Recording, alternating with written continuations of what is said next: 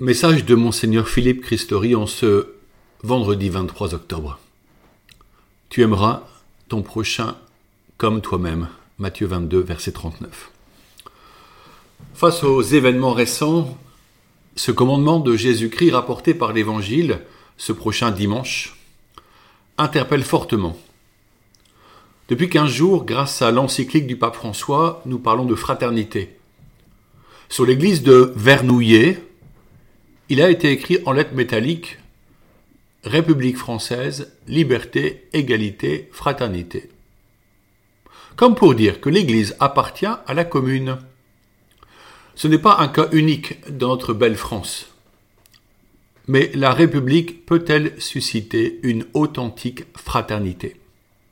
Le Saint-Père le rappelle, face à l'individualisme radical, qualifié par le pape de virus le plus difficile à vaincre, c'est la fraternité qui permet la liberté et l'égalité. Or l'individualisme se répand en particulier dans les sociétés les plus favorisées où l'entraide peut ne pas sembler indispensable. Le danger est alors grand. L'homme ne peut trouver seul sa joie. C'est ce qu'exprimait Raoul Follereau qui consacra sa vie au service des lépreux. Il disait Nul n'a le droit d'être heureux tout seul.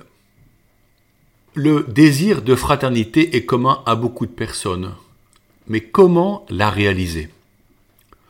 Être des frères et des sœurs vivant ensemble harmonieusement peut sembler un défi impossible à relever. Quelques-uns s'y opposent, les récents événements l'ont cruellement démontré.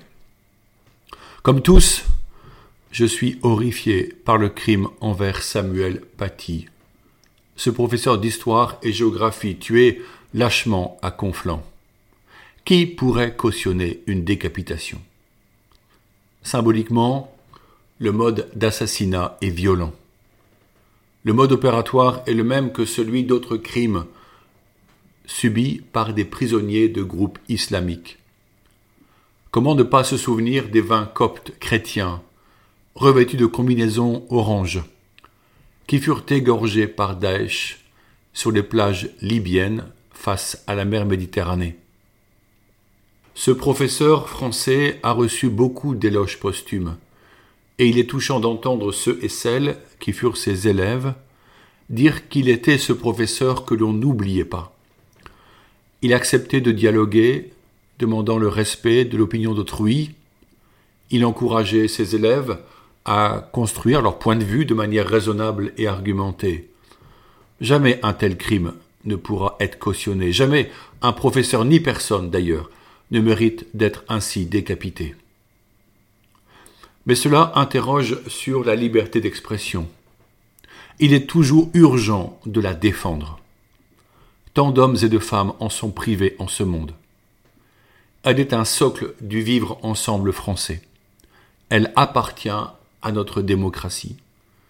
Elle doit permettre à tout citoyen de s'exprimer sans craindre la censure, la haine, la violence, le meurtre. Je dois admettre que je n'aime pas les caricatures qui touchent à la sensibilité religieuse. Charlie Hebdo en a édité de très vulgaires sur nos papes, sur des personnages religieux, sur des responsables politiques et bien d'autres. C'est un choix éditorial. Mais de telles créatures, qu'on les apprécie ou non, ne peuvent pas justifier qu'un homme soit assassiné. Personnellement, j'aime à croire que notre humanité a besoin d'un dialogue fort et libre, qui autorise la contradiction, même lorsqu'elle est animée, mais qui respecte l'amour mutuel. Peut-être est-ce une douce utopie? Nous devons donc condamner sans appel cet acte barbare. Nous devons aussi prier pour Samuel Paty, pour sa famille, pour notre pays, pour que la haine ne nous déchire pas. Nous devons aussi nous enraciner toujours plus dans l'amour. Je vous propose donc de poursuivre notre lecture de l'encyclique du pape Fratelli Tutti. Le troisième chapitre a comme titre Penser et gérer un monde ouvert. Nous sommes des êtres de relation appelés à sortir de soi-même.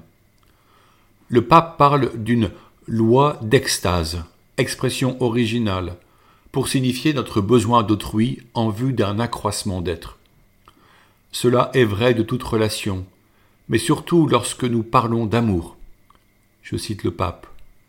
L'amour passe en premier, ce qui ne doit jamais être mis en danger, c'est l'amour. Le plus grand danger, c'est de ne pas aimer. C'est le sens du mot charité qui, dans le langage courant, semble négatif car associé à une forme de pitié. Or, ce qu'exprime le mot charité est que l'être aimé mais cher, c'est-à-dire qu'il est estimé d'un grand prix. L'amour que nous nous portons les uns aux autres façonne notre fraternité, nous fait désirer le meilleur pour l'autre quel qu'il soit. En aimant, nous construisons la communion universelle. Le père Franz Stock, si cher au Chartrain depuis qu'il dirigea le séminaire des barbelés au Coudray, cultivait et enseignait l'amour mutuel pour préparer une génération de prêtres qui œuvreraient en vue d'une nouvelle entente franco-allemande après la guerre. Cette attitude évangélique concrétisait la parole de Jésus Tous vous êtes des frères. Matthieu 23, verset 8. Nous adhérons volontiers au point de vue que l'amour fonde la fraternité. Mais le pape nous invite à aller plus loin et à réfléchir à ceux et celles qui vivent parmi nous comme des étrangers. Le Saint-Père constate que certaines personnes vivent comme des exclus, ne bénéficiant pas de relations normales avec les autres, ne voyant pas leurs besoins élémentaires être satisfaits. Ce peut être le cas de gens en situation de handicap ou encore des personnes âgées qui se ressentent comme un fardeau pour les autres. Elles n'accèdent pas à la vie sociale normale, elles ne peuvent pas profiter de la culture, elles sont dépendantes. Or l'amour qu'elles savent offrir et susciter permet de découvrir leur richesse de cœur et leur sensibilité.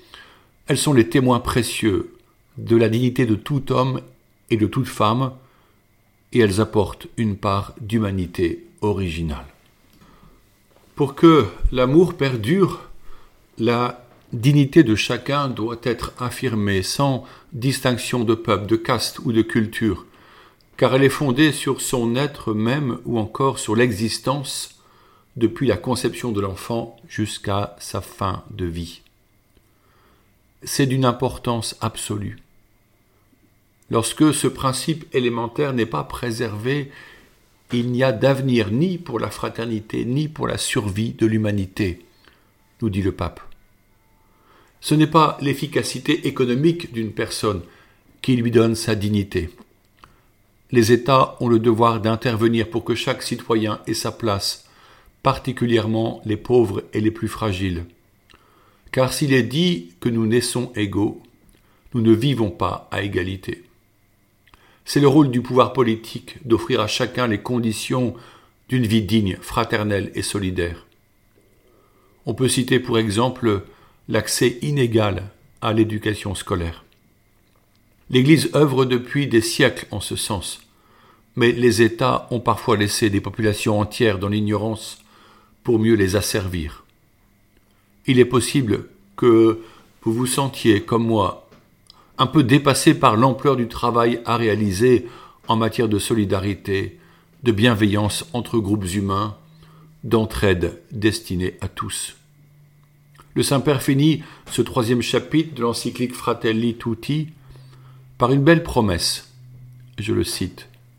Si l'on accepte le grand principe des droits qui découlent du seul fait de posséder la dignité humaine inaliénable, il est possible d'accepter le défi de rêver, de penser à une autre humanité. On peut aspirer à une planète qui assure terre, toit et travail à tous. C'est le vrai chemin de la paix, et non la stratégie dénuée de sens et à courte vue de semer la peur ou la méfiance face aux menaces extérieures. Le monde est donc ouvert, les jeunes générations bénéficient de facilité étonnante pour se rencontrer, tant par les voyages que par les réseaux sociaux. C'est l'amour tel que le Christ le révèle qui sera la cause d'une fraternité universelle permettant de nous entraider, même quand le réchauffement climatique bouleverse les équilibres humains. Nous avons dans l'Évangile un trésor à méditer et à mettre en œuvre pour voir en toute personne un frère ou une sœur à aimer et à servir. Alors se façonnera une fraternité humaine inscrite au cœur de l'homme et reliée au Dieu créateur qui nous soutient de sa grâce. Espérons donc toujours et ne nous laissons pas aller à un pessimisme de mauvais aloi. L'amour est plus fort que la haine. L'amour du Christ, qui nous a tant aimés, au point qu'il a donné sa vie pour nous, est vainqueur. Avec la Vierge Marie, confions ce temps missionnaire et livrons-nous à l'amour. Maintenant je vous bénis au nom du Père et du Fils et du Saint-Esprit. Ensemble, une fois de plus, prions l'Angélus. L'ange du Seigneur apporta l'annonce à Marie, et elle conçut du Saint-Esprit. Je vous salue Marie, pleine de grâce, le Seigneur est avec vous. Vous êtes bénie entre toutes les femmes, et Jésus, le fruit de vos entrailles, est béni. Sainte Marie, Mère de Dieu, priez pour nous pauvres pécheurs, maintenant et à l'heure de notre mort. Amen. Voici la servante du Seigneur, qu'il me soit fait selon votre parole.